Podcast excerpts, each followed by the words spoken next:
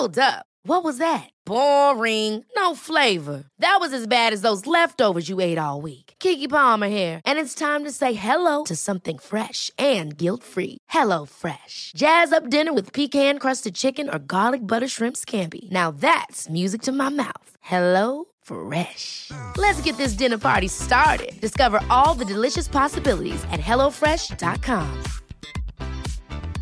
Hey, it's Danny Pellegrino from Everything Iconic. Ready to upgrade your style game without blowing your budget? Check out Quince. They've got all the good stuff shirts and polos, activewear, and fine leather goods, all at 50 to 80% less than other high end brands. And the best part? They're all about safe, ethical, and responsible manufacturing. Get that luxury vibe without the luxury price tag. Hit up quince.com slash upgrade for free shipping and 365 day returns on your next order. That's quince.com slash upgrade. Life is full of awesome what ifs and some not so much, like unexpected medical costs. That's why United Healthcare provides Health Protector Guard fixed indemnity insurance plans to supplement your primary plan and help manage out of pocket costs. Learn more at uh1.com.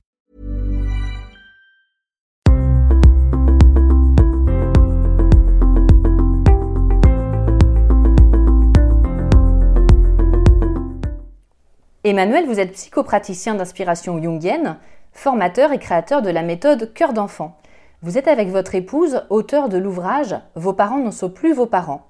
Dans ce livre, vous abordez le thème de la famille et des liens parents-enfants, fondamentaux dans la construction de qui nous sommes et de nos vies en général. La famille est un lieu sacré, rarement remis en question et encore largement idéalisé. Or, certaines relations entretenues entre les parents et leurs enfants font de ces enfants plus tard des adultes dysfonctionnels et malheureux. Pouvez-vous tout d'abord nous décrire les symptômes de ces adultes qui sont encore sous emprise parentale? Alors, ces symptômes sont finalement assez nombreux et rarement remis en cause. Ils semblent naturels, on, ne s'interroge pas ou trop peu encore aujourd'hui sur la relation enfant-parent à l'âge adulte. Il est assez commun de se dire que dans l'enfance, notre relation à nos parents n'a pas forcément été suffisamment épanouissante ou nourrissante, mais une fois à l'âge adulte, on considère que finalement, euh, on n'a pas à réinterroger la relation. Or, ces symptômes montrent qu'il y a un type de lien qui perdure dans le temps et ce lien n'est souvent pas suffisamment épanouissant ou même parfois il cadenasse carrément euh, la relation. Alors ces symptômes sont nombreux, on retrouve par exemple l'aspect énergétivore, c'est-à-dire le fait que dans la relation avec mon parent, souvent je perds de l'énergie, je me sens fatigué, je sens que je n'arrive pas à me régénérer. Cette relation ne me nourrit pas en fait, elle est en train plutôt de me pomper qu'autre chose.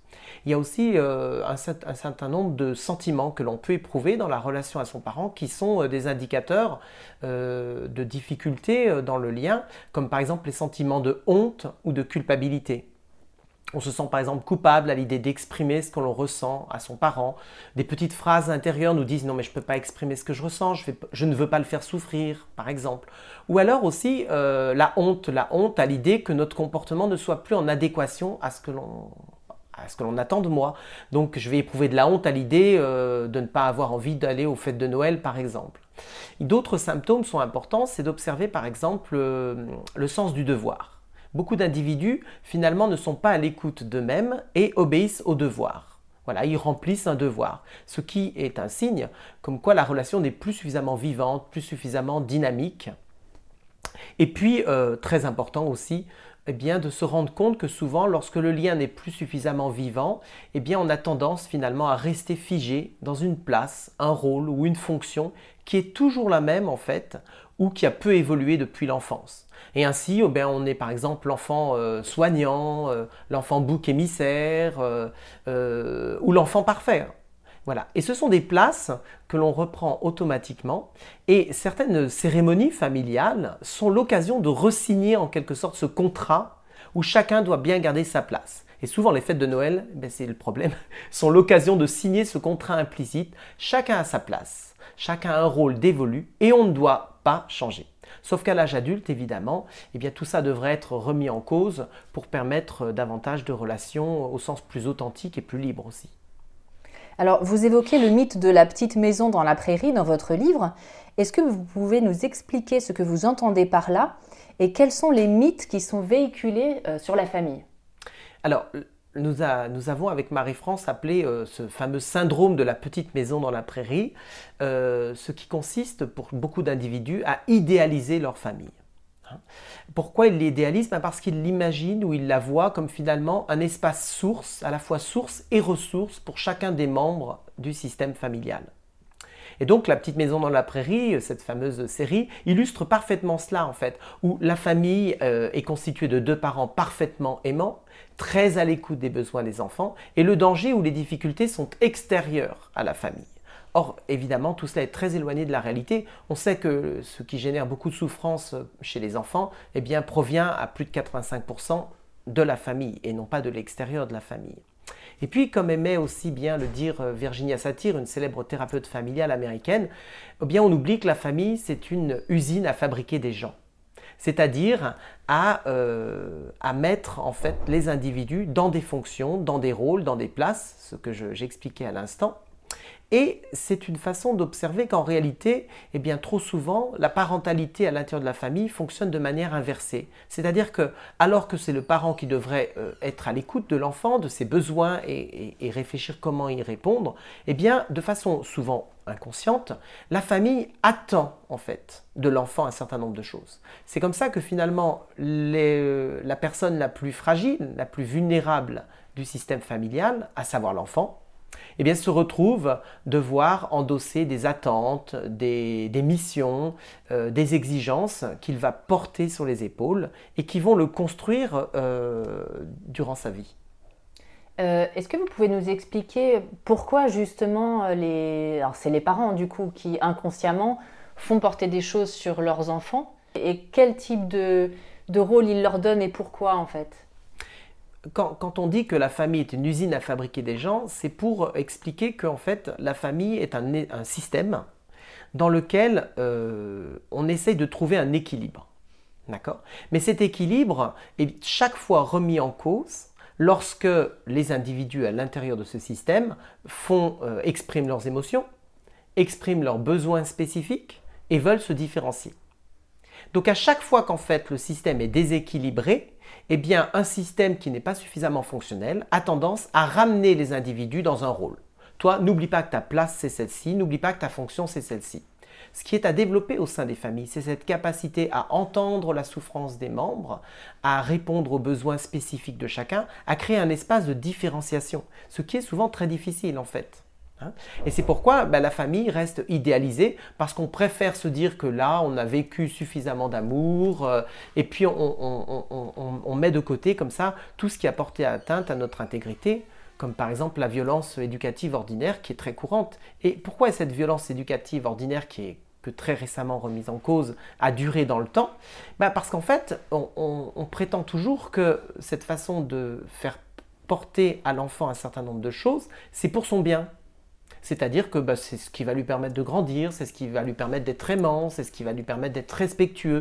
Et en fait, ça encombre plutôt les individus dans leur développement naturel. Pourquoi cette euh, violence éducative ordinaire euh, dont vous parlez, euh, on peine à la remettre en cause? Parce qu'on a, du mal à remettre en cause un certain nombre de, valeurs éducatives, parce qu'on ne perçoit pas en fait que ces valeurs sont dominées souvent par la peur, la soumission, l'obéissance ou parfois le laxisme, qui sont autant en fait d'éléments pour maintenir l'enfant dans un état ben, d'assujettissement finalement euh, vis-à-vis des devoirs, enfin des, pardon, des désirs ou des besoins des parents. Le, le travail de parent, il est extrêmement difficile parce qu'on vit dans des sociétés où on continue à nous faire croire qu'un bon parent, c'est un parent presque parfait en fait il doit être aimant, à l'écoute, etc. Mais ce dont on ne se rend pas compte, c'est que les enfants n'ont pas besoin de parents aimants et de bons parents. Ils ont besoin de parents humains, c'est-à-dire qui sont en capacité de faire face à leurs propres limites et à leurs propres vulnérabilités. En thérapie familiale, les, parents que j'accompagne sont souvent très rapidement soulagés à l'idée qu'il faut qu'ils sortent de leurs contraintes de devoir être de bons parents pour être davantage à l'écoute de ce qui se passe que ce soit dans la limite, la souffrance ou les besoins de l'enfant, mais aussi vis-à-vis de leurs propres limites. Parce que beaucoup de parents, des fois, se sentent obligés de répondre à, leurs enfants de manière automatique. Je me souviens d'une femme euh, qui était d'origine euh, chinoise et qui était devenue finalement l'esclave de ses enfants parce qu'elle pensait vraiment qu'elle devait répondre à tous leurs besoins. Elle utilisait plein, plein, plein de ressorts de ce qu'on appelle la parentalité positive pour être au service de ses enfants. Mais à aucun moment elle n'interrogeait, elle, ses propres besoins, ses propres limites. Et bien sûr, la relation avec ses enfants est devenue de plus en plus catastrophique. Et donc, paradoxalement, c'est lorsqu'elle a remis un peu plus de limites qu'elle l'a dit à ses enfants, mais là, je ne suis pas en capacité de répondre à ton besoin, là, j'ai besoin d'un temps pour moi, pour faire du piano, etc., que la relation s'est améliorée. Parce qu'un enfant sur qui on fait peser tout cela, c'est un enfant qui ne se sent pas aimé, qui ne se sent pas en fait considéré. Donc ça veut dire qu'un parent doit être aussi capable de dire à son enfant là je ne peux pas, là je n'ai pas le temps, ou là je ne sais pas, ou excuse-moi, et lui montrer qu'il est humain et non pas parfait. Tout à fait. Et c'est beaucoup plus juste. Exactement. Et souvent j'ai une petite formule en thérapie familiale, je dis aux parents, arrêtez d'être parents. Parce que c'est ça le problème de cette violence éducative ordinaire. C'est que les parents endossent un certain nombre de valeurs éducatives qu'ils collent à cette fonction parentale et ils perdent euh, une sorte de bon sens en fait lié au lien et, à l'humain, qui est que naturellement leur enfant qui est collaborateur va plus les confronter à leurs limites, à leurs difficultés, qu'à la nécessité de devenir des pseudo-parents parfaits qui n'existent pas et qui n'existeront jamais. Euh, vous expliquez dans, votre livre, vous donnez plusieurs schémas dysfonctionnels qui sont instaurés donc à la base par les parents avec leurs jeunes enfants, dont un qui est très important, qui est celui de la dette et ce schéma perdure à l'âge adulte. Est-ce que vous pouvez nous expliquer en quoi cela consiste? Alors, il faut comprendre que la filiation, la relation donc de parents-enfants, eh bien, euh, que toute filiation s'appuie en fait sur la notion, sur trois notions clés qui sont donner, recevoir et rendre. Tous les liens humains s'articulent en fait autour de cela. Mais dans les familles, trop souvent, on constate eh bien, que tout ça n'est pas euh, harmonieux, n'est pas équilibré, et que finalement la dette, revient toujours à l'enfant, qui doit recevoir en se taisant, c'est-à-dire il n'a pas la possibilité d'évaluer en fait et de dire ce que je reçois est bon pour moi ou ce que je reçois n'est pas bon pour moi. Et il est redevable vis-à-vis de son parent aussi, c'est-à-dire qu'il doit être content de ce qu'il a reçu et ensuite le rendre en fait, à travers le devoir, rendre à ses parents l'amour, les soins et l'attention qu'il a reçus. Ça, ça s'appelle de l'amour, des soins et de l'attention payante. Or, évidemment, un lien humain ne peut pas être monnayable. Donc le sentiment en fait d'avoir une dette éternelle vis-à-vis de son parent, d'être redevable, nous indique qu'il y a un dysfonctionnement. Et ça s'appuie aussi sur une étrangeté, moi j'appelle ça une étrangeté, c'est euh, l'idée véhiculée depuis très longtemps que, le parent est le centre aimant de la famille en fait, et le cœur aimant de la famille. Moi j'ai jamais observé ça en thérapie familiale. J'observe toujours que le cœur aimant de la famille, c'est clairement l'enfant et que le parent du coup est beaucoup confronté par rapport à cet amour et que ça l'oblige souvent naturellement à, mobiliser en tout cas ses ressources naturelles ben, d'empathie, d'amour, mais ça l'oblige aussi à faire face à ses propres carences, à ses propres défaillances. Et donc la dette, euh, on ne peut pas être redevable de la vie, on ne peut pas être redevable de l'amour que l'on a reçu. Sinon ça signifie en fait qu'on construit déjà sa vie comme un esclave.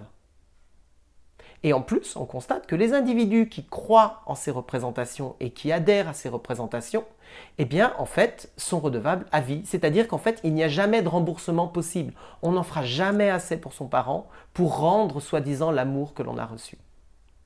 Et vous expliquez dans votre livre aussi, je trouvais ça très intéressant, que euh, l'enfant doit être considéré de la même manière qu'un adulte dans le sens où il a la même valeur. Hein. Ce n'est pas parce qu'il est plus fragile ou plus faible qu'il a, a, moins de valeur. Et qu'en l'occurrence, l'enfant est un professionnel de l'amour par rapport aux parents. Vous pouvez développer, c'est très intéressant. Oui, alors c'est ce qu'on appelle l'équidignité. Donc l'enfant n'a pas à être considéré comme un adulte, puisqu'il n'est pas adulte, mais il a à être considéré comme une personne à part entière. Une personne totalement intelligente et même expert sur certains plans, que sont en effet euh, bah, le lien, euh, l'amour en fait. L'enfant sait ce qui est aimant naturellement, sait si le lien est juste ou ne l'est pas. Il ne pourrait pas l'expliquer, en plus quand il est petit, il ne peut pas l'expliquer, mais il l'exprime très très facilement. Je me souviens d'une thérapie euh, familiale où donc euh, c'est une famille avec deux enfants et ils arrivent en thérapie et puis très rapidement euh, le couple dévoile en thérapie qu'il y a une difficulté, une crise dans le couple qui font que voilà, ça se passe mal et ça a des répercussions sur les enfants, sur la famille. Voilà, ça ne fonctionne pas très bien. Et donc, je demande aux enfants de dessiner et de me dire quel est le rapport entre leurs deux parents. Et les parents vont être très étonnés parce que le plus jeune va faire un dessin où il exprime clairement qu'il y a énormément d'amour entre son père et sa mère. Ce qui semble paradoxal puisque ce n'est pas ce que les adultes ressentent. Est-ce que c'est ce que l'enfant désirerait voir ou est-ce que c'est la réalité? Donc je le questionne, il est assez grand pour me répondre, et il me dit C'est très pénible dans cette famille. Mes parents s'aiment, mais ils ne veulent pas le reconnaître, et ils font comme s'ils ne s'aimaient pas. Toute la thérapie familiale a été axée sur cette expertise. L'enfant avait perçu quel était le problème. Il a fallu beaucoup de temps, mais finalement, ce couple a réussi à retrouver la piste de l'amour qu'ils avaient l'un pour l'autre et à sortir en fait des représentations qui, qui créaient des comportements de mise en échec. Et tout ça été possible parce qu'il y avait un expert qui disait Mais là, votre lien, il est très bon. Arrêtez de vous parasiter et de croire que ce n'est pas le cas. Donc c'est intéressant de voir qu'en fait l'enfant souvent, euh, si on l'aborde sous la manière d'un jeu bien sûr, hein, euh, il a une capacité incroyable de dire des choses. Je me souviens de ma sœur qui m'a expliqué euh, qu'elle était en train de parler de sa relation avec euh, un de ses précédents euh, compagnons, alors que sa fille de, 4-5 ans était en train de jouer à ses pieds. Et puis elle racontait les méandres cette relation de codépendance avec un alcoolique, etc. etc. Et sa petite fille, au bout de quelques instants, a dit Mais maman, arrête, tu sais bien que c'est pas de l'amour ça. Et hop, elle est repartie jouer. Et ça, en fait, ce sont des situations très très courantes. Mais la famille, souvent, n'axe pas suffisamment son fonctionnement sur l'écoute de l'enfant, sur la prise en compte de cette expertise. Et si c'était le cas, on se rendrait compte, et quand c'est le cas, quand on accompagne des familles à en fait redonner la parole à l'enfant, eh bien on se rend compte que les systèmes familiaux retrouvent davantage de vitalité, d'énergie et de joie de vivre. Ça circule beaucoup mieux à nouveau. Euh, vous évoquez aussi l'oblativité parentale, donc euh, un mot que je ne connaissais pas, un petit peu barbare, qui est donc un fantasme collectif selon lequel un parent aime toujours son enfant et fait toujours ce qu'il y a de mieux pour lui. Est-ce que vous pouvez nous expliquer pourquoi c'est une fausse croyance? Alors oui, c'est en effet une croyance très répandue, un fantasme même, euh, qui consiste à dire en effet que euh, les parents, quel que soit leur comportement, même si leur comportement semble éloigné de cela, tous les parents agissent par amour. Les parents sont aimants. Voilà. D'où la petite phrase d'ailleurs courante que l'on retrouve par exemple chez beaucoup de patients en thérapie qui est ⁇ Mes parents ont fait de leur mieux ⁇ Voilà puisque finalement, puisqu'ils sont aimants, ils ont pu être défaillants, ils ont pu ne pas faire rien, mais au, final, euh, ils ont fait de leur mieux. Alors pour bien comprendre pourquoi il s'agit d'un fantasme, la première chose, c'est de considérer deux choses. C'est que on parle souvent d'amour en ne comprenant pas qu'on ne parle pas d'amour. C'est-à-dire, je m'explique, il y a deux types d'amour dans le système familial. Il y a le sentiment d'amour et il y a le lien d'amour. Le sentiment d'amour, c'est le sentiment que le parent éprouve pour son enfant. Globalement, évidemment, sauf de très très rares exceptions, le parent a un sentiment d'amour vis-à-vis de son enfant. Donc il aime son enfant. Et si on lui pose la question, il ressentira à l'intérieur de lui ce sentiment d'amour. Mais le sentiment d'amour ne sert malheureusement pas à grand-chose. Ce qui est important, c'est le lien d'amour. C'est-à-dire, en tant qu'adulte, en tant que parent, certes, je ressens de l'amour pour mon enfant, mais suis-je capable d'investir le lien, et donc la relation, de façon à ce que ce lien et cette relation soient euh, animés par l'émotion d'amour, c'est-à-dire est-ce qu'elle amène un sentiment de chaleur, de bien-être, de partage? Et, et, ce sentiment, enfin cette émotion, est-elle partagée par l'enfant? Est-ce que mon enfant me renvoie la sensation qu'il est aimé? Et souvent, beaucoup de parents ne se rendent pas compte qu'enfermés dans leur fonction parentale, dans les valeurs et les règles qu'ils pensent devoir apporter à leur enfant, ils se coupent du lien d'amour. Ils sont aimants, mais n'aiment pas. N'arrivent pas à faire sentir à leur enfant qu'ils les aiment et ne s'intéressent pas non plus auprès de l'enfant euh, pour savoir euh, ben, est-ce que tu te sens aimé? Et donc l'oblativité parentale est dangereuse parce qu'elle instaure l'idée que quoi qu'il arrive, on est aimé. Non, non, au contraire. L'amour n'est pas un problème en fait. On ne devrait pas s'intéresser à l'amour dans les systèmes familiaux. On devrait s'intéresser au manque d'amour, à la difficulté à aimer, qui n'est pas un problème si on développe la capacité à apprendre à revenir dans le lien. Aucun enfant ne souffre de son parent qui ne l'aime pas suffisamment. L'enfant souffre de voir son parent ne pas réussir à apprendre à revenir à l'amour, à revenir à un lien aimant. C'est-à-dire à, exprimer l'amour. À exprimer l'amour et à revenir dans un lien qui permet à nouveau de faire circuler cette émotion d'amour. Et pas uniquement dans des schémas ou Tout à fait. dans des rôles que les parents vont se donner parce qu'ils euh, l'ont lu ou parce qu'ils l'ont vécu. Ou, voilà. Parce qu'ils pensent que c'est comme ça que ça Voilà, doit être ça. en fait. Ouais, ouais, ouais. Il y a une chose que les enfants font très bien, je me souviens d'une famille que j'avais accueillie, la mère ne supportait pas euh, que ses enfants lui disent qu'ils ne l'aimaient pas. Alors je dis, ah bon, euh, quand ça arrive? Régulièrement, cette mère m'explique-t-elle, eh bien mes enfants me disent, là, je ne t'aime pas. Maman, je ne t'aime pas. Maman, je t'aime pas. Donc c'était insupportable pour elle, puisqu'elle voulait endosser euh, le rôle d'une mère parfaite, etc., etc. Et alors je lui dis, mais non, vos enfants ont raison. À tel endroit ou à tel moment, dans telle situation, ils ne vous aiment pas. Mais vous ne savez pas quoi en faire. En fait, les enfants exprimaient simplement que là, le lien n'était pas OK. Et vous n'avez rien à faire. Vous avez juste à valider, OK, là, tu considères que je ne t'aime pas parce qu'il y a cela ou cela qui n'est pas bon pour toi. OK. Vous n'êtes pas obligé d'amener une réponse, de corriger si vous sentez que vous n'y arrivez pas ou que vous êtes dans votre limite. Mais reconnaître en fait la légitimité de l'enfant à éprouver le fait qu'à tel endroit il n'aime pas son parent.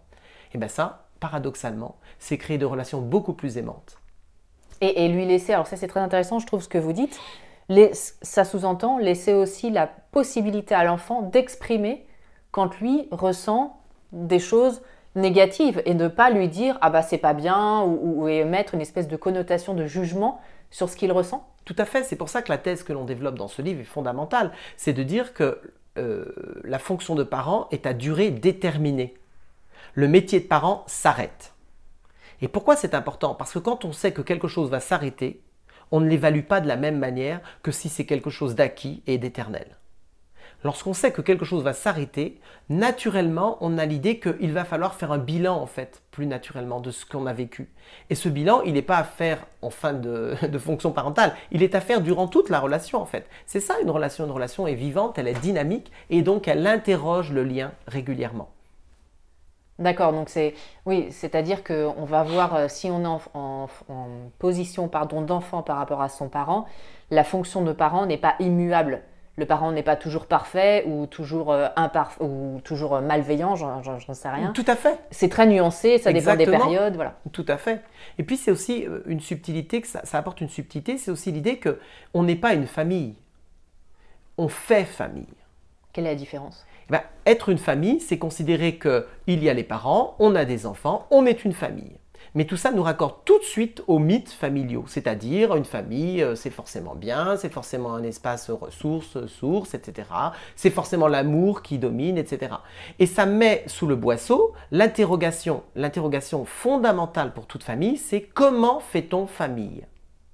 Et à travers la manière dont on fait famille, est-ce que les individus sont suffisamment nourris, joyeux et vivants C'est ça en fait. Et pourquoi est-ce que des familles sont en souffrance Et par exemple qu'elles viennent consulter? Parce qu'elles n'arrivent plus à mobiliser leurs ressources pour réinterroger la manière dont elles font famille.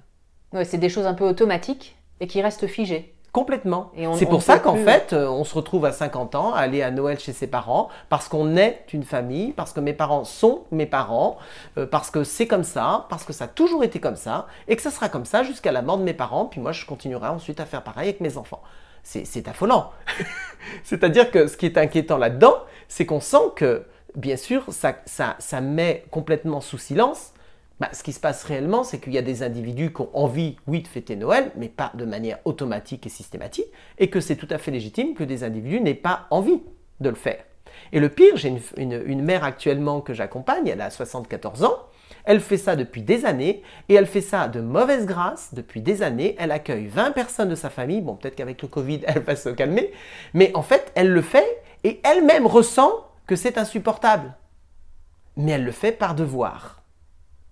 Et c'est intéressant parce que je lui dis, mais toi, tu rêverais de quoi? Quel est ton rêve, en fait, pour ce Noël? Et elle me dit, moi, fran- franchement, ce que je veux, c'est, mon rêve, c'est de passer un Noël juste avec mes fils, à la montagne, dans un chalet. Je lui dis, parle-en à un de tes fils. Et l'un de ses fils a dit, mais moi, je supporte plus ces Noëls familiaux avec la famille élargie, c'est lourd, c'est horrible. Et en fait, moi, ce, ce rêve-là, il me plaît. Comme quoi, parfois, il suffit juste de parler. Et oser en fait oser assumer ce que l'on ressent, euh, légitimer ses besoins. Dans une famille qui n'est pas assez fonctionnelle, les besoins individuels ne sont pas légitimés, ne peuvent pas être exprimés ou reçoivent une fin de non-recevoir, c'est-à-dire bah non, euh, c'est pas possible, euh, que dis-tu là, ça n'a pas de sens. Et en plus, être plus à l'écoute de ses besoins, c'est du coup automatiquement être aussi plus à l'écoute des besoins de l'autre. Ce que l'on fait pour soi, on va certainement le faire aussi pour l'autre. Tout à fait. Et puis c'est aussi trouver un lieu d'entente en fait, d'harmonisation, parce que la relation c'est pas simplement des conflits entre des besoins individuels, c'est aussi un espace, un espace de relation dans lequel chacun bah, accepte de donner euh, une part de lui, de faire euh, une part de don, etc. Mais il faut que cet espace soit vivant, soit euh, créatif et soit créé entre tous les individus. Et là, on redonne à la famille ce qu'elle devrait être, c'est-à-dire euh, être un espace en fait de, différenciation, d'affirmation et en même temps de réalliance. Je reviens sur les dysfonctionnements relationnels des parents adultes avec leurs enfants. Donc ces dysfonctionnels vont perdurer dans le temps. Vous, vous évoquez dans votre livre les trans infantiles des adultes. Est-ce que vous pouvez nous expliquer ce que c'est et quels différents types de trans infantiles existent? Oui. Alors, les trans, c'est aussi un des symptômes qui indique que la relation, en fait, euh, ex-enfant, ex-parent à l'âge adulte, n'est plus assez euh, fonctionnelle. Ces trans, c'est le fait que finalement, sans même s'en rendre compte, en tant qu'adulte, on est hypnotisé par un passé qui ne passe pas. Et donc, en diverses situations ou face à certaines personnes, nos parents ou des figures parentales, par exemple, eh bien, euh, on n'est plus tout à fait soi-même. Et on n'arrive pas à être soi-même. On, vit une sorte d'hypnose, de transe. Alors ces transes sont multiples, mais la transe la plus commune, c'est celle qu'on appelle la régression. Donc c'est d'un seul coup, je ne suis plus ici et maintenant à l'âge que j'ai, je suis ailleurs, dans un autre temps, un autre espace et un autre âge. Et ça, on le vit dans nos relations avec nos parents. On régresse très rapidement devant ses parents. Souvent, euh, j'ai 50 ans et puis d'un seul coup, euh, ma mère me dit Oh, il fait froid, mon chéri, prends ton petit gilet. Oui, maman, oui. Et, la voix, parfois, est une voix de petit, de petit garçon ou de petite fille. C'est très impressionnant.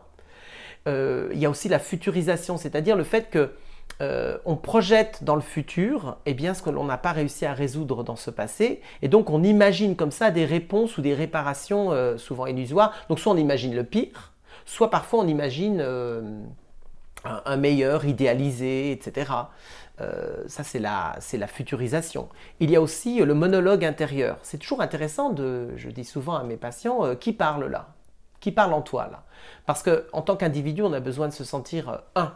Donc on a l'impression que notre jeu, il est unifié, il est monolotique, il est entier. La réalité, c'est que nous vivons en fait dans une certaine multiplicité psychique et que nous ne sommes pas un, nous sommes multiples.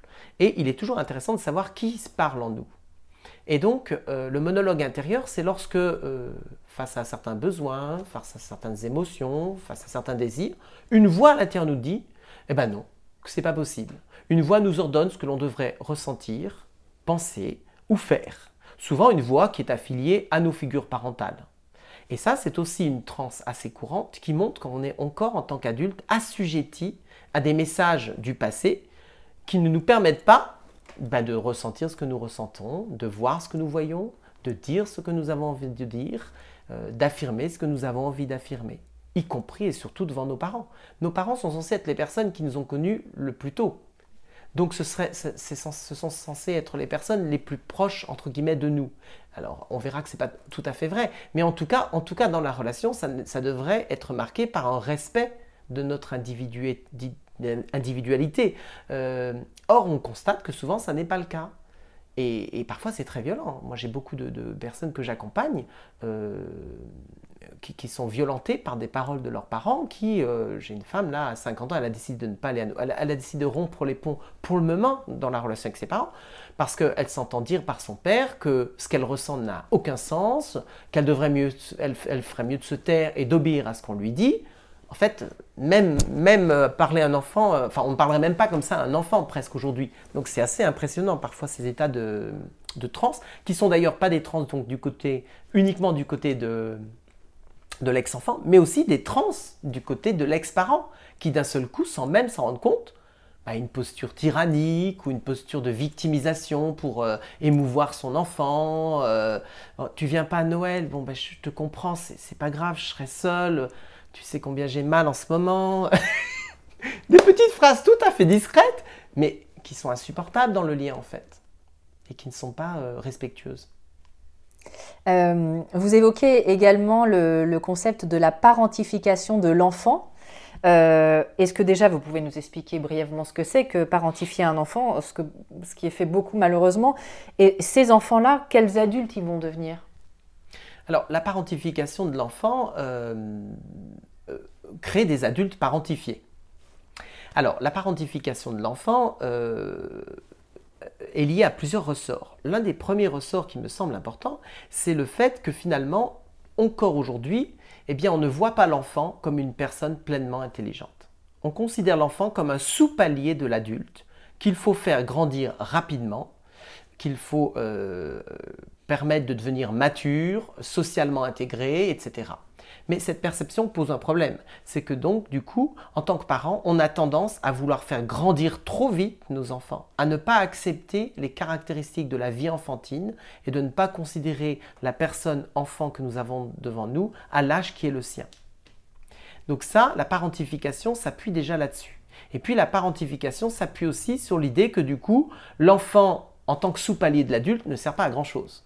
Donc il faut qu'il serve à quelque chose. Et souvent, donc, on va l'adultifier, c'est-à-dire qu'on va lui mettre sur les épaules eh bien, des choses qui ne sont pas de son ressort.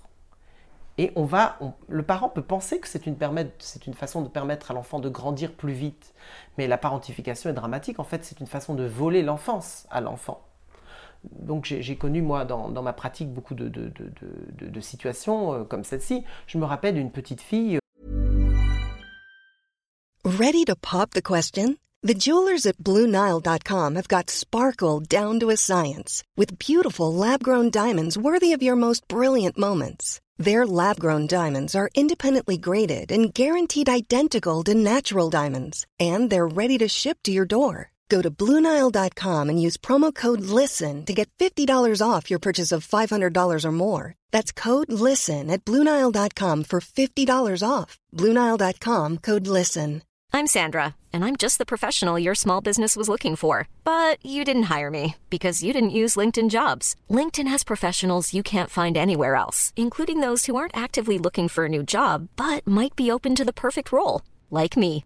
In a given month, over 70% of LinkedIn users don't visit other leading job sites. So if you're not looking on LinkedIn, you'll miss out on great candidates like Sandra. Start hiring professionals like a professional. Post your free job on linkedin.com/people today. Dont la mère était alcoolique. Et donc elle avait euh, 12 ans et sa mère alcoolique euh, buvait en, diverses situations et ne pouvant pas ensuite prendre le volant, faisait conduire sa petite fille de 12 ans pour rentrer à la maison, sur souvent plusieurs euh, dizaines de kilomètres. Cette petite fille en a gardé à l'intérieur un sentiment de terreur absolue. Parce qu'elle était mise dans un endroit non seulement adultifié, mais extrêmement dangereux en fait. Et c'était l'histoire de ce lien en fait, où chaque fois cette mère a mis sa fille à des endroits, à des places, dans des fonctions qui étaient celles d'un adulte. Et en fait, c'était une, une manière malheureusement d'écraser, de, tuer l'enfance de cette, de cette petite fille et, et de la mettre à son service. Donc l'enfant parentalisé est mis au service du parent et de ses défaillances, qui demande donc à l'enfant, le parent demande à l'enfant de, eh bien de, compenser, de réparer ses défaillances. Alors un adulte parentalisé, ça devient quoi? Ben, Malheureusement, dans nos sociétés, euh, j'ai presque envie de dire que ça devient un héros, ce qui est problématique. À l'âge adulte, un adulte parentifié est rarement vu comme un lien problématique. Un adulte parentifié, c'est un adulte hyper responsabilisé, très sérieux, qui a un sens du devoir surdéveloppé et qui est un aidant absolu. Il est tout le temps en train de se mettre au service des autres. Et ça ne choque personne. Dans nos sociétés judéo-chrétiennes, on trouve ça même plutôt admirable. Quel don de soi, quel sacrifice, etc. Sauf que les thérapeutes reçoivent ces gens ensuite, ben, qui sont tombés en dépression, qui ont fait un burn-out, ou qui ne comprennent pas en fait pourquoi leur corps n'en peut plus. Mais parce qu'en en fait, ils sont exploités et sans même s'en rendre compte. Donc cette exploitation, tout en étant valorisée dans la position qu'ils tiennent, est vraiment très dangereuse en fait pour les individus. Parce qu'on ne peut pas comme ça euh, mettre toute son énergie au service des autres sans en payer le, prix. Et en thérapie, j'ai souvent coutume de dire à, mes, patients, euh, qui, veut faire le, qui veut faire le sauveur devient un loser. Alors ça les calme, Parce que souvent, ils constatent en fait qu'ils sont en train de, de, perdre en fait une partie de leur vie. Leur vie n'est pas à leur service. Elle est au service de l'autre. Elle est au service de l'autre. Mais la société s'appuie là-dessus ça fait, euh, ça fait des corps de, personnes qui travaillent dans les hôpitaux, euh, voilà, infirmiers, euh, aides-soignants, thérapeutes. Un thérapeute doit surveiller le sauveur en lui. C'est forcément un thérapeute, c'est un enfant qui a été parentalisé. Donc c'est tout un travail que de déprogrammer ça, d'en faire un métier justement pour être payé et non plus exploité. Et en fait, on vit dans des sociétés où on demande à beaucoup de gens de continuer à maintenir cette parentification contre eux-mêmes. Il y a quelque chose de très intéressant à ce sujet. Euh, c'est une anecdote. Dans les avions, euh, vous avez des consignes de sécurité et on vous dit, s'il y a un problème, avant d'essayer de sauver votre voisin, mettez-vous le gilet de sauvetage. Tout à fait. je trouve que c'est une bonne... Ce qu'un adulte parentifié ne fera jamais. Tout à fait. De la même manière que pour les soins euh, de secourisme, j'ai fait les, premiers soins de secourisme, et la première chose qu'on nous enseigne, c'est d'évaluer vraiment si je suis en capacité de pouvoir aider. Parce que si je ne suis pas en capacité, c'est pas la peine que deux personnes soient en danger au lieu d'une. Donc en fait, euh, on doit toujours grande, on doit souvent surveiller cette partie de nous qui veut en faire trop, hein, qui se met dans cette fonction sauveur euh, aux dépens de, sa propre vitalité, de ses propres besoins, etc. Euh, un adulte infantilisé, ça serait donc l'inverse? Alors, un adulte infantisé, c'est l'inverse, mais c'est un adulte qui est aussi dépendant en fait. Hein. Sauf que cette dépendance, euh, elle, va avoir un, coût plus élevé, puisque c'est un adulte infantilisé, c'est un adulte qui est maintenu à une place dans le système et une place euh, au rabais. C'est-à-dire que c'est un adulte dont une grande partie de la vie n'est pas disponible, sa vie ne peut pas se construire et euh, nombreux, nombreux des domaines de la vie ne sont pas accessibles en fait. Donc c'est un adulte qui doit rester chez son parent, qui ne peut pas forcément travailler, qui ne peut pas avoir une vie affective. Alors c'est pas forcément tous les domaines en même temps, hein, mais ce sont des adultes, on voit, qui en fait ne, ne, s'accomplissent pas, n'accomplissent pas une partie de leur vie parce qu'ils restent au service euh, du parent ou du système familial. Souvent, l'adulte infantilisé, d'ailleurs, c'est dans une dynamique assez dépressionnaire. C'est-à-dire que autant l'adulte parentifié peut se faire avoir parce que euh, bah, c'est valorisé, et puis euh, l'adulte parentalisé a souvent beaucoup, beaucoup d'énergie. Donc on, valorise cette énergie, on valorise euh, ce don de soi, etc. Autant l'adulte infantilisé, c'est souvent quelqu'un qui a une difficulté à lui-même mobiliser son énergie et donc il est dans un état un peu dépressionnaire et il reste comme ça, proche de ses parents ou proche de son système familial. Et, ce sont des adultes très en souffrance parce qu'en fait il y a une notion de perte de sens. Ils ne savent pas à quoi ils servent en fait. Ils, n'ont pas de, ils ne ressentent pas que leur vie a un sens. Ils sont juste là, euh, cloués en fait. Donc ce sont des adultes encerclés, emprisonnés. Quand vous dites euh, dépressionnaire, c'est dépressif? Pas forcément dépressif, mais dépressionnaire, c'est-à-dire qu'on sent que ce sont des gens très très tristes, euh, pas, pas, pas, pas, très vivants, et puis lourds en fait, hein, sans être forcément dans une dépression.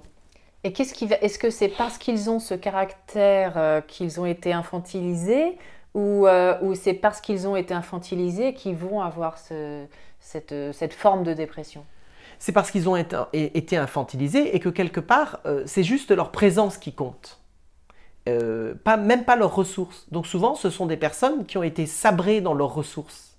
Donc, en tant qu'adultes, ils n'ont plus accès en fait à leurs ressources. Ils ne savent pas quelles sont leurs ressources. Ils ont du mal à définir quelles sont leurs qualités ils ont du mal à sentir qu'ils sont des personnes euh, importantes comme n'importe quelle autre personne. Et donc du coup, ils sont là et figés en fait.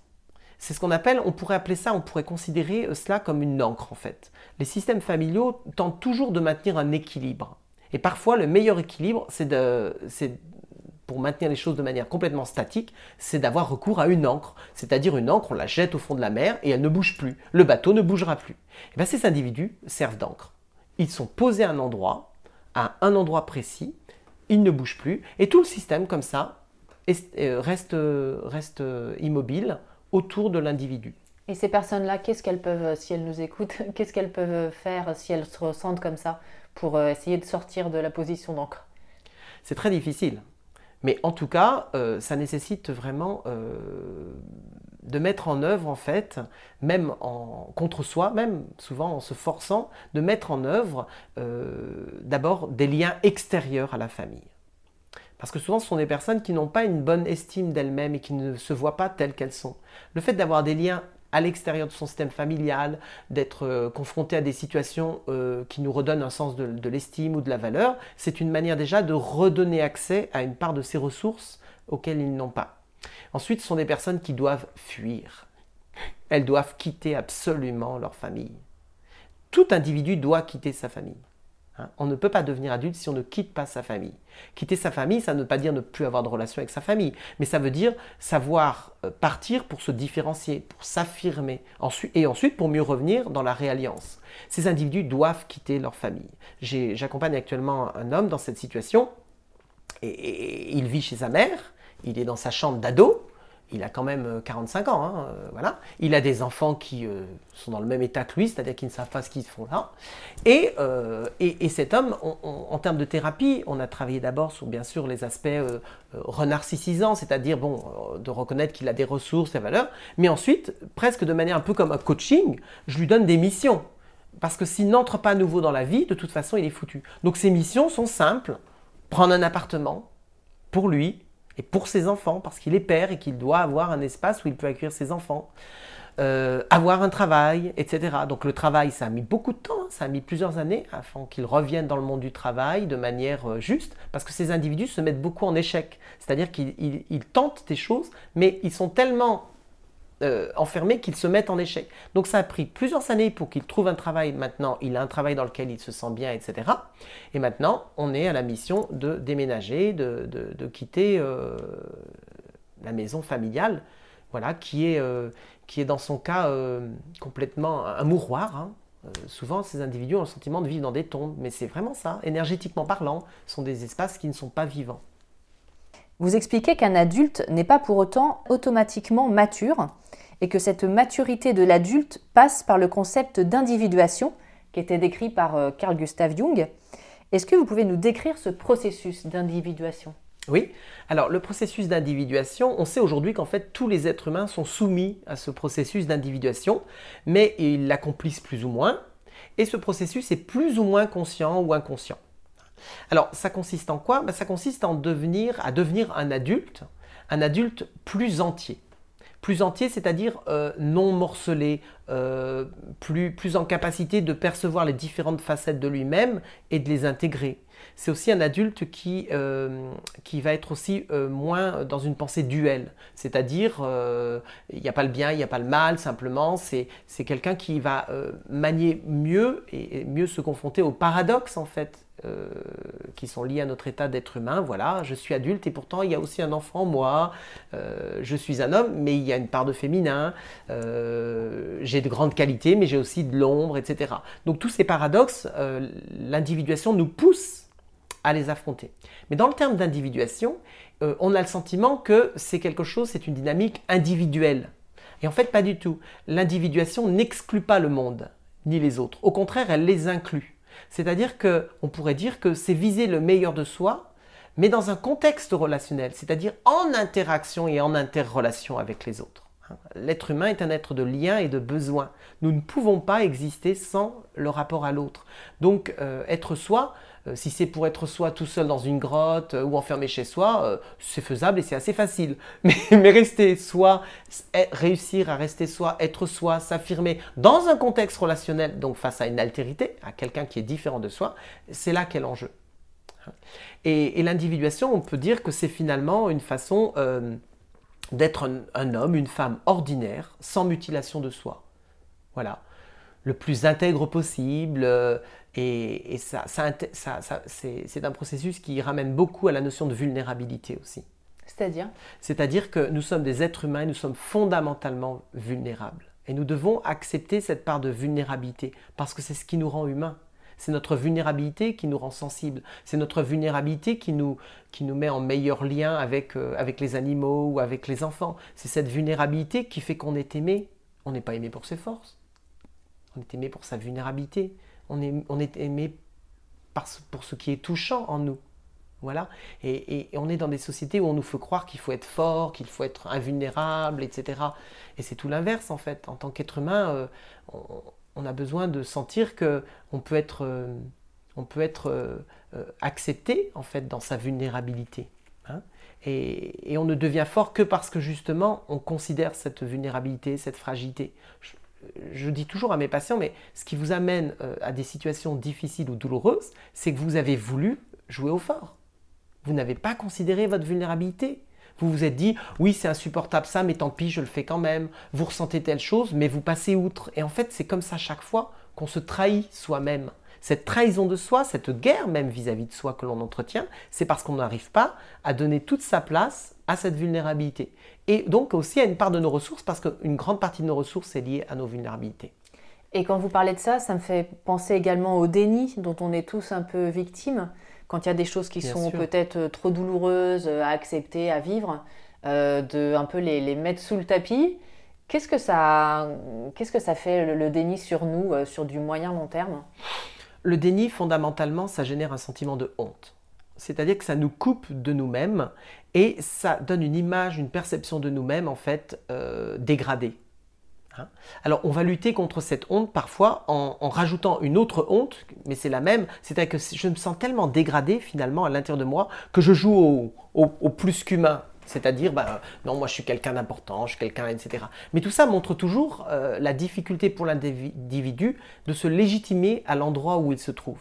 Et vous avez raison euh, de dire qu'en fait, l'enjeu, c'est aussi euh, comment on apprend en tant qu'être humain à accueillir la souffrance. Vraiment, pour moi, une famille dysfonctionnelle, c'est fondamentalement une, famille qui n'arrive pas à considérer, à légitimer et à accompagner la souffrance de l'un de ses membres. Et souvent, c'est la souffrance de l'enfant qui est la moins considérée. Et en tant qu'adulte, nous avons à apprendre vraiment à considérer cette, euh, souffrance. Actuellement, euh, on, a une personne en, thérapie de groupe et cette femme, elle, a, subi de plein fouet euh, les attentats du Bataclan puisque son compagnon est décédé lors des attentats. Et, quelque part, cette souffrance, elle l'a enfermée à l'intérieur d'elle-même. Et c'était normal qu'elle l'enferme, c'était trop douloureux, c'était trop difficile. Mais il faut accompagner ces individus à sentir qu'il va falloir qu'ils reviennent à cette souffrance, qu'ils puissent pleurer. Et quand cette personne arrive en groupe, fondamentalement, elle a très vite dévoilé qu'elle n'était pas quelqu'un d'important, qu'elle ne valait rien, etc., etc. Et durant le processus du groupe, elle a fini par pleurer, elle a fini par toucher une part de sa souffrance, et elle a senti qu'elle était accueillie dans cette souffrance. Et rien que ça, à la fin de la journée, elle se sentait déjà mieux en fait. Elle se sentait plus vivante, plus, euh, plus joyeuse. Elle avait accepté de retourner voir ce qu'elle avait enfermé à l'intérieur et qui n'arrivait pas à être accueillie. Alors, ça n'est pas facile d'accueillir la souffrance, mais c'est l'un des enjeux les plus essentiels de l'être humain. Pour moi, notre monde euh, ressemble à un monde où justement la souffrance est si peu acceptée et si peu accompagnée bah, qu'elle génère de la violence. Voilà. Et qu'est-ce qui se passe pour toutes ces personnes qui, euh, qui, se sentent euh, investies de la mission de, de battants, de vainqueurs dans leur vie, qui doivent tout réussir, qui doivent impressionner absolument leurs amis, leur famille euh, ces personnes-là, au bout de, je sais pas, 10, 15, 20 ans, à jouer des rôles comme ça intenables, qu'est-ce qu'il advient d'elles psychiquement Elles se détruisent, tout simplement. Là, j'ai écouté un disque d'une chanteuse euh, que, que j'apprécie. Euh, c'est son premier disque, je ne vais pas nommer son nom, mais c'est un disque clairement pathos. C'est-à-dire, c'est le disque d'une femme qui ne se rend pas compte qu'elle est dans un fonctionnement pathologique et c'est une sauveuse. C'est je dois être la meilleure, je dois être euh, parfaite, je, me bats pour le monde, pour tout le monde. Et elle ne cesse de répéter qu'elle a été aimée par ses parents, qu'elle a été aimée par ses parents. Mais on se dit, mais si elle a été aimée par ses parents, pourquoi tant de lutte Pourquoi vouloir prouver au monde? Pourquoi vouloir donner autant? Et dans chacune de ces chansons, elle répète qu'en fait, ça l'amène à la destruction, mais c'est pas grave. Elle, sera détruite, mais au moins, elle aura donné. Vraiment, c'est ça. quand on est un sauveur, on va droit à la destruction. Et le plus triste, c'est qu'on est pauvre en fait. Ce que l'on offre au monde est pauvre. Parce que si, si c'est quelque chose qui n'est pas connecté à, notre humanité, à notre vulnérabilité, on offre quelque chose qui est faux en fait. Euh, oui, on gonfle des pneus, mais on gonfle des pneus crevés et on est soi-même un pneu crevé. Euh, on n'arrive pas à, trouver quelque chose de suffisamment écologique dans ce fonctionnement. Et le monde est gouverné par des gens qui fonctionnent comme ça. Tout à fait.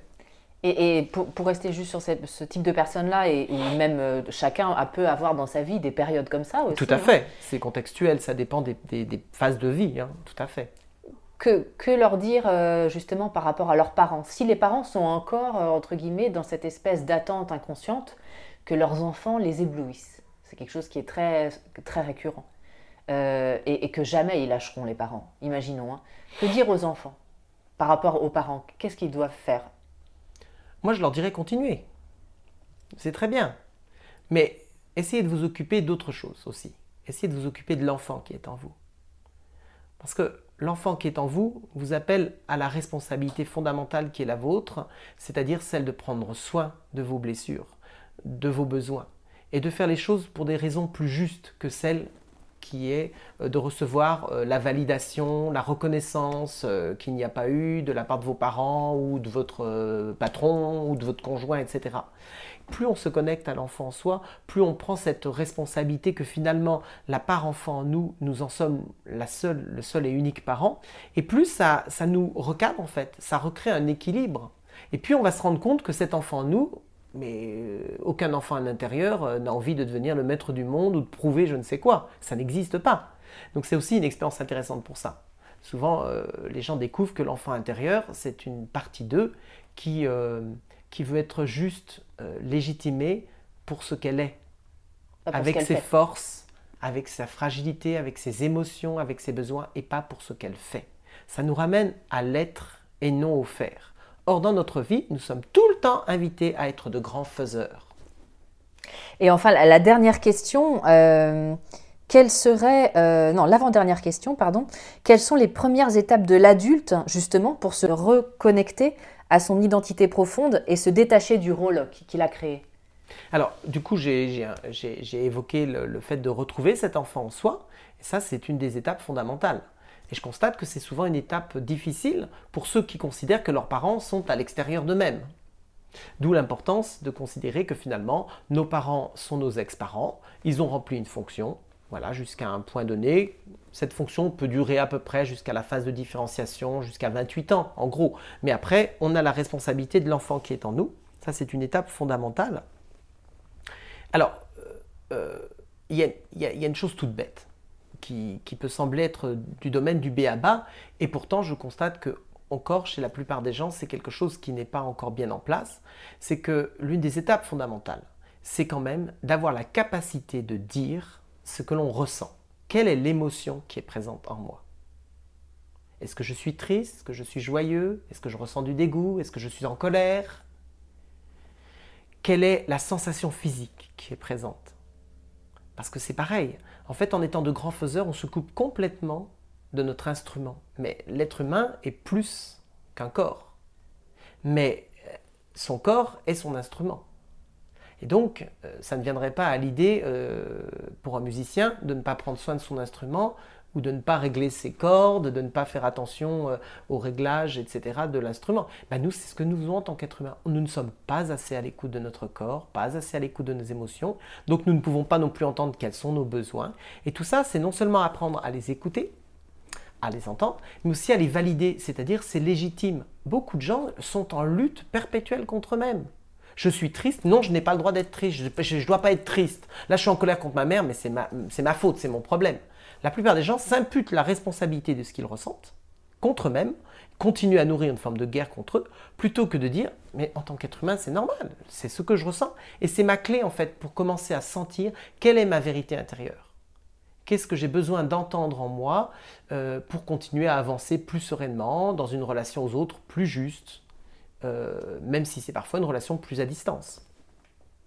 Et, donc cette fois-ci, ma dernière question euh, est la suivante. Donc, quelle serait l'expression de lien sain entre des parents et des enfants une fois adultes?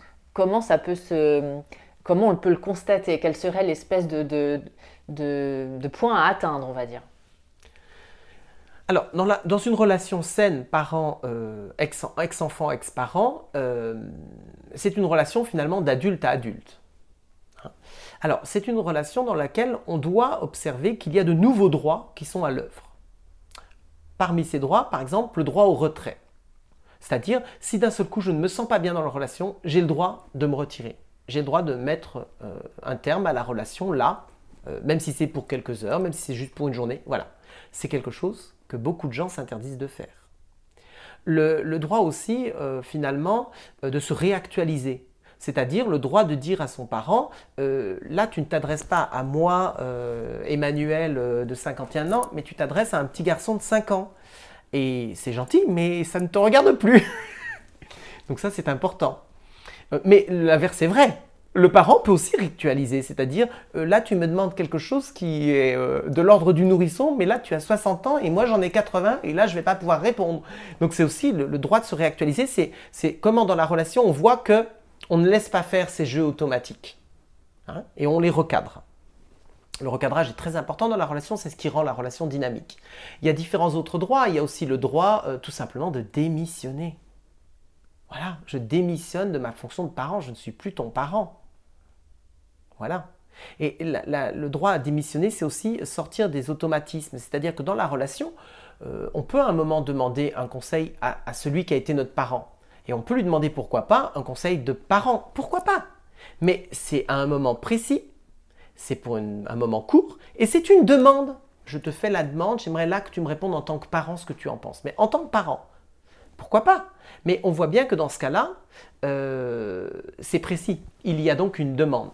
Dans beaucoup de relations dysfonctionnelles, il n'y a pas de demande et on répond automatiquement à ce qu'on croit être le besoin de l'autre.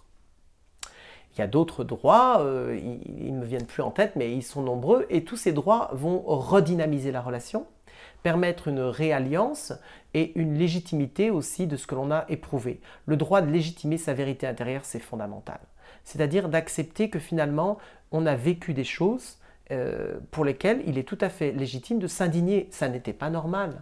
Je me souviens d'un de mes patients qui me disait que toute son enfance, il a été violenté par sa mère, qui le frappait avec une tige de bambou ou qui parfois le menaçait avec un martinet.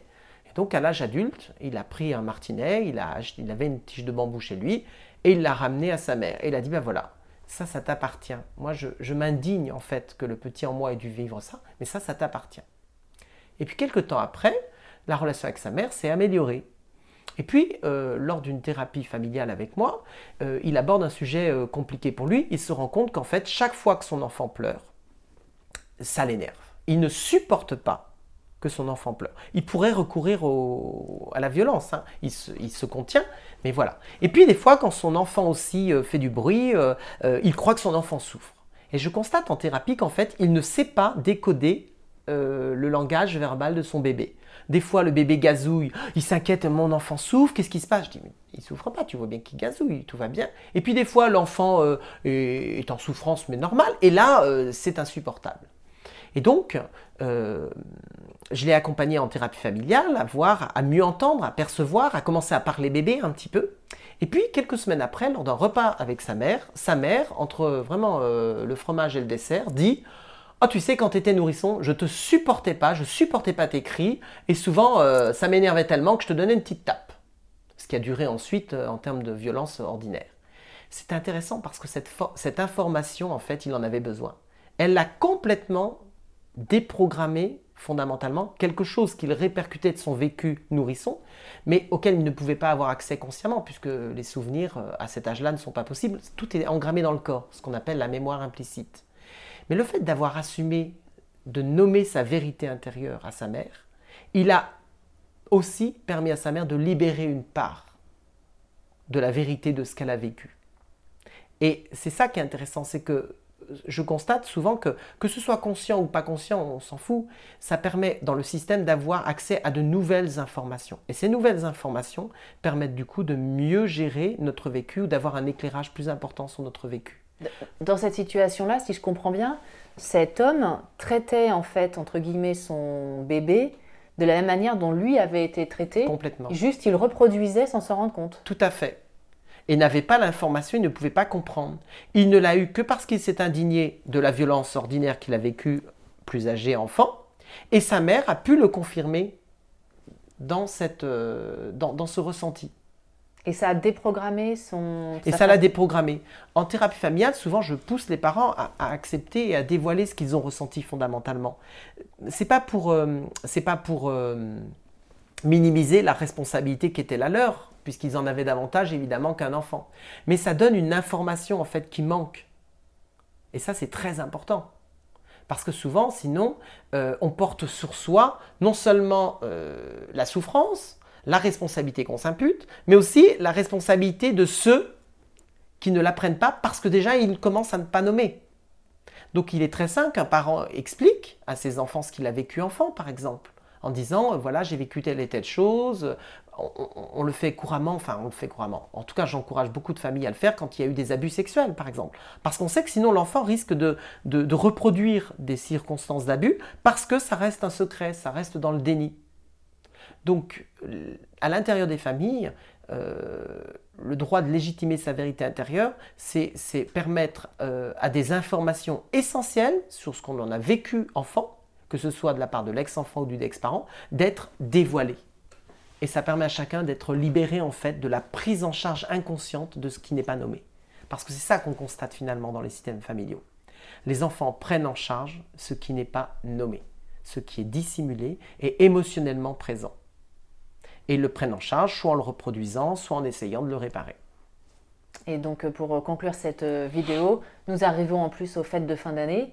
Nous allons avoir tous l'occasion de voir peut-être un petit peu de famille et des amis. C'est l'occasion aussi d'essayer de peut-être se parler. Oui, alors j'ai proposé au dernier groupe de thérapie que j'ai fait, j'ai proposé un rituel que j'aimerais là proposer à, vos auditeurs parce que c'est un rituel qui est très important. C'est d'abord de rappeler que Noël c'est la fête de l'enfant intérieur c'est pas la fête de la famille, c'est la fête de l'enfant intérieur. Ça vénère en fait, euh, ça honore hein, l'enfant doué en nous. Bien sûr, dans, le mythe chrétien, c'est l'enfant Jésus, c'est l'enfant divin. Mais l'enfant divin, c'est cette part de nous qui est naturellement douée. Et ce que je propose, c'est euh, d'accrocher à sa, chemise une photo de soi enfant, durant en fait les fêtes de Noël, pour se ressentir que c'est une façon de dire, ben, cette fête, elle est en honneur de l'enfant qui est en moi. Voilà. Et, là, je suis ici, au milieu de ma famille, mais pour honorer l'enfant qui est en moi. Et les parents pourraient faire aussi de même, évidemment. C'est une façon de remettre le lien au bon endroit. Eh bien, on va essayer de faire ça. Merci beaucoup, Emmanuel. Merci.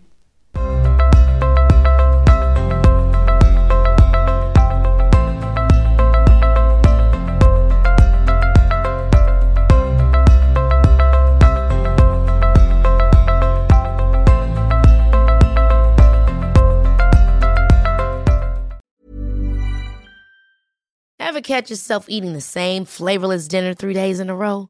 Dreaming of something better? Well, HelloFresh is your guilt free dream come true, baby. It's me, Gigi Palmer.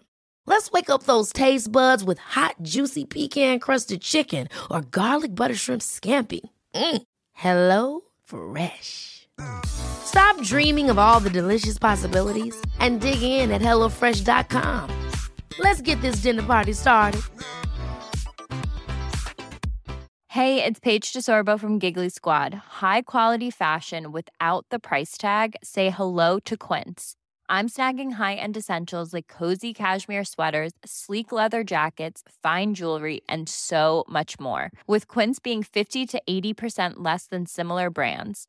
And they partner with factories that prioritize safe, ethical, and responsible manufacturing. I love that. Luxury quality within reach. Go to quince.com slash style to get free shipping and 365 day returns on your next order.